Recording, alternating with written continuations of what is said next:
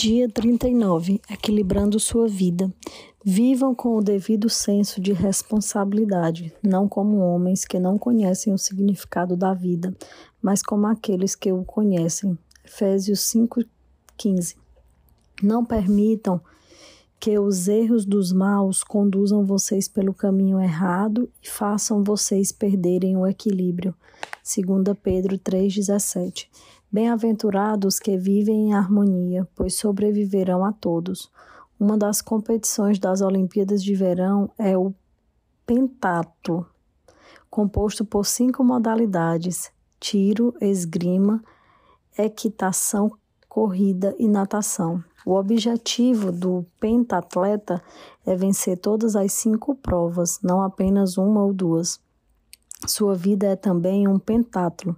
São cinco propósitos que devem ser mantidos na mesma proporção. Esses propósitos foram praticados pelos primeiros cristãos em Atos 2, explicados por Paulo em Efésios 4 e exemplificado por Jesus em João 17 mas estão resumidos no grande mandamento e na grande comissão de Jesus. Essas duas declarações resumem todo este livro, os cinco propósitos de Deus para a sua vida. Primeiro, ame a Deus de todo o seu coração. Você foi formado para o prazer de Deus, então seu propósito é amar a Deus por meio da adoração. 2. Ame o próximo como a si mesmo. Você foi formado para servir. Então, seu propósito é demonstrar amor às outras pessoas por meio do ministério. 3. Vá e faça discípulos. Você foi formado para uma missão, então seu propósito é compartilhar a mensagem de Deus por meio do evangelismo.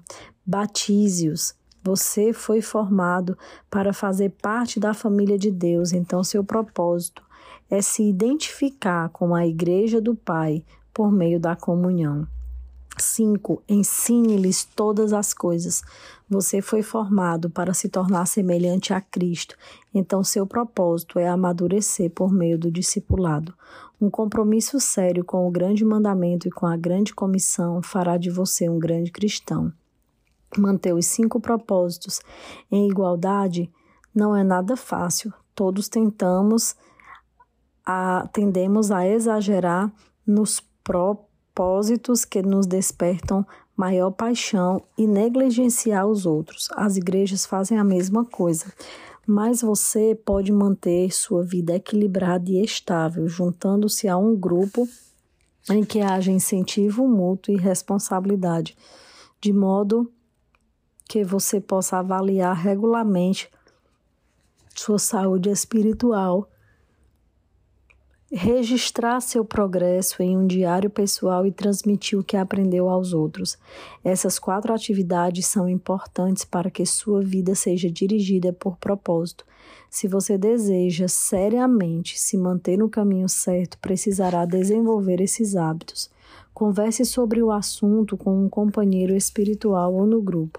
A melhor maneira de assimilar as ideias deste livro é discuti-lo com outras pessoas no ambiente de um grupo ou de igreja. A Bíblia diz: como o ferro torna cortante o ferro, de igual modo as pessoas podem aperfeiçoar umas às outras. Provérbios 27, 17. Aprendemos melhor em comunidade. Nossa mente fica mais aguçada e nossas convicções mais profundas por meio da conversação. Insisto em que você reúna um pequeno grupo de amigos e forme um grupo de leitura de Para que Estou na Terra, a fim de rever os capítulos semanalmente. Vocês devem discutir as implicações e aplicações de cada capítulo e perguntem-se: e daí? E agora? O que significa para mim, para minha família, para minha igreja ou comunidade?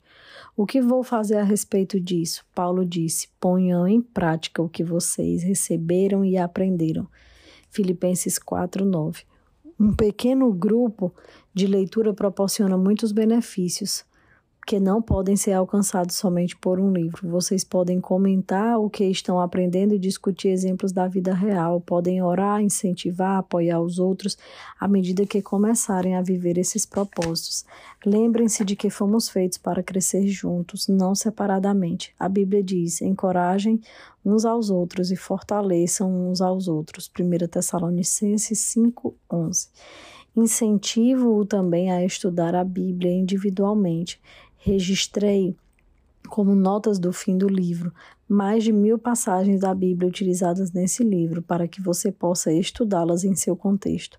Leia por gentileza o apêndice 1, que explica o uso de paráfrases e diferentes traduções, visando manter cada capítulo adequado à leitura diária, tornando-se impossível explicar o fascinante contexto da maioria dos versículos utilizados. Entretanto, a Bíblia foi feita para ser estudada por parágrafos, por capítulos e até mesmo por livros inteiros.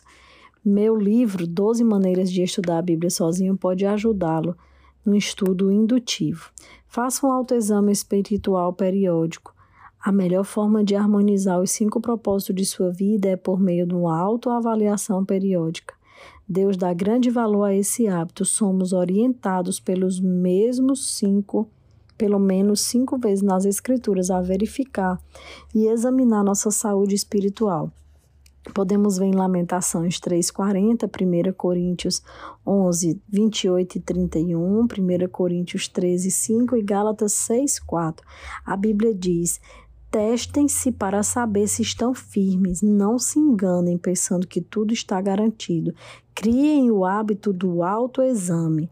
Vocês precisam de evidências de primeira mão, não apenas de ouvir dizer de Jesus, que Jesus Cristo está em vocês. Façam o teste. Se o resultado for bom, tomem alguma. Não for bom, tomem alguma providência. Dos que eu tinha dito acima, esse é a 2 Coríntios 13, 5. Para manter a saúde física, você precisa ir regularmente ao médico para verificação dos sinais vitais, pressão sanguínea, temperatura, peso e assim por diante. Para sua saúde espiritual, você precisa examinar regularmente os cinco sinais vitais da adoração, da comunhão, do crescimento do caráter, do ministério e da missão. Jeremias aconselha: vamos analisar a forma como vivemos e reorganizar a vida conforme a direção do Eterno. Lamentações 3:40. A igreja de Lebach desenvolveu uma ferramenta simples de avaliação pessoal que tem auxiliado milhares de pessoas a permanecer no propósito. Você ficará surpreso ao ver como essa pequena ferramenta o ajudará a alcançar o equilíbrio para toda a sua vida saudável e de crescimento. Paulo disse que a ideia entusiástica do início seja igualada pela ação realista de agora. 2 Coríntios 8:11. Anote seu progresso em um diário. A melhor forma de consolidar o progresso no cumprimento dos propósitos de Deus para a sua vida é mantendo um diário espiritual. Não se trata de um registro dos acontecimentos, mas das lições de vida que você não gostaria de esquecer. A Bíblia diz: é fundamental que nos apeguemos com firmeza ao que ouvimos, para não nos desviarmos. Hebreus 2:1. Podemos nos lembrar do que registramos. Escrever ajuda a esclarecer o que Deus está fazendo em sua vida. Drauson Trotman costumava dizer: os pensamentos se desembaraçam quando nos passam pelos dedos. A Bíblia registra várias ocasiões em que Deus ordena a alguém a manutenção de um diário espiritual. Por exemplo, conforme a orientação do Senhor, Moisés manteve um registro da progressão deles. Números 33, 2. Não lhe deixa contente o fato de Moisés ter obedecido à orientação de Deus e registrar a jornada espiritual em Israel. Se ele fosse preguiçoso, seríamos privados das poderosas lições da vida do Êxodo. Na é verdade, embora seja improvável que seu diário espiritual venha a não ser tão amplamente conhecido como o de Moisés, ele ainda é importante. Na NVI lemos: Moisés registrou as etapas da jornada deles. Sua vida também é uma jornada, e uma jornada merece um diário. Espero que você tenha uma vida dirigida por propósito. Escreva sobre as fases de sua jornada espiritual. Não anote apenas o que for agradável. A exemplo de Davi, registre suas dúvidas, temores e lutas. E as maiores lições, com certeza, vêm do sofrimento. E a Bíblia diz que Deus mantém um registro de nossas lágrimas. Salmo 56, 11, 8. Sempre que ocorrer problemas, lembre-se de que Deus os utiliza para cumprir todos os cinco propósitos em sua vida. Os problemas vão forçá-lo a se voltar para Deus e o farão buscar uma comunhão mais íntima com os outros. Construir um caráter semelhante ao de Cristo é exercer o um ministério. Também vão gerar um novo testemunho. Todo problema é dirigido por propósito. Bem no meio de uma experiência dolorosa, o salmista escreveu: Que isso fique escrito para que todos os nossos descendentes saibam o que o Senhor Deus fez e para que o louvem aqueles que ainda vão nascer. Salmo 102, 18. Você deve às futuras gerações a preservação do relato de como Deus o ajudou a cumprir os propósitos dele neste mundo. Trata-se de um testemunho que continuará a ser dado muito tempo depois que você estiver no céu. Transmita aos outros aquilo que você sabe. Se você quer continuar crescendo, a melhor forma de aprender mais é transmitir o que já aprendeu. Quem abençoa os outros é muito abençoado. Quem ajuda os outros também recebe ajuda. Provérbios 11, 25. Quem passa adiante suas impressões obtém ainda mais de Deus. Agora que você compreende o propósito da vida, é sua responsabilidade levar adiante essa mensagem. Deus o está convocando para ser o mensageiro, como lembra Paulo. Agora quero que você diga essas mesmas coisas a seguidores que passa, que possam ser designados para transmitir isso aos outros. 2 Timóteo 2, 2b. Nesse livro, neste livro, passei a você o que aprendi com outras pessoas sobre o propósito de vida. Agora chegou uma vez de transmitir esses conhecimentos. Você provavelmente conhece centenas de pessoas que não sabem qual é o propósito da vida. Compartilhe essas verdades com seus filhos, amigos, vizinhos e colegas de trabalho. Se você der este livro a um amigo, acrescente uma mensagem pessoal na página de dedicatória. Quanto mais você sabe, mais Deus espera que você use tal conhecimento para ajudar os outros. Em Tiago 4,17 diz: Qualquer um que sabe o que é certo a fazer e não faz está pecando. O conhecimento aumenta a responsabilidade. Transmitir o propósito de vida também, porém, é mais do que uma obrigação, é um dos grandes privilégios da nossa existência. Imagine como o mundo seria diferente se todos conhecessem seu propósito. Paulo diz em 1 Timóteo, disse em 1 Timóteo 4,6: Se você ensinar estas coisas aos outros seguidores, será um bom servo de Cristo Jesus. Tudo é feito para a glória de Deus. O motivo que nos leva a transmitir o que aprendemos é que tudo será para a glória de Deus e o crescimento do reino. Na noite anterior à crucificação, Jesus disse ao Pai: Eu te glorifiquei na terra, completando a obra que me deste para fazer. João 17,4. Quando Jesus orou com essas palavras, ainda não tinha morrido por outros pecados. Então, que obra ele havia completado? Nesse caso, ele estava se referindo a algo distinto da expiação. A resposta está no que ele diz nos 20 versículos seguidos de João 17 até o 26, da sua oração. Jesus disse ao Pai que havia feito nos últimos três anos a preparação dos discípulos para conviver com o propósito de Deus. Ele os ajudou a conhecer e amar a Deus, adoração, e a amarem aos outros, comunhão. Deu-lhes a palavra para amadurecerem, discipulado, mostrou-lhes como servir, ministério, e os enviou para pregar o Evangelho. Missão. Jesus é o exemplo de que nossa vida é dirigida por propósito e também ensinou os outros de como, como vivê-la, através da adoração, comunhão, discipulado, ministério e missão. Essa foi a obra que glorificou a Deus. Deus hoje chama cada um de nós para realizar essa mesma obra: adoração, comunhão, discipulado, ministério e missão. Ele não quer apenas que vivamos seus propósitos, mas que ajudemos outras pessoas a fazer o mesmo.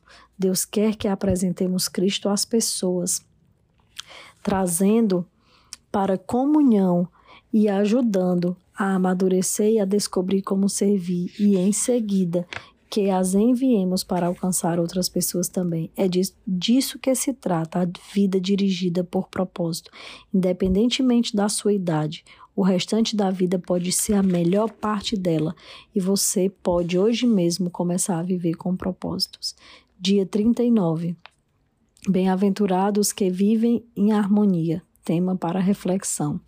Versículo para memorizar: vivam com o devido senso de responsabilidade, não como homens que não conhecem o significado da vida, mas como aqueles que o conhecem. Efésios 5:15. Pergunta para meditar: qual das quatro atividades vou iniciar para permanecer no caminho e harmonizar os cinco propósitos de vida que Deus me deu? Pai, muito obrigado. Nós estamos praticamente encerrando a leitura desse livro e como nós aprendemos. Que em nome de Jesus, Pai, o Senhor possa nos ajudar, porque nós não queremos nada, nem ninguém, nem nenhuma situação que nos tire da tua presença, mas que o Senhor possa alinhar todo esse propósito de vida que nós temos aprendido a tudo aquilo que nós estamos vivendo e principalmente a tudo aquilo que o Senhor quer que nós ainda vivamos. Obrigado por tudo, Deus, em nome de Jesus. Amém.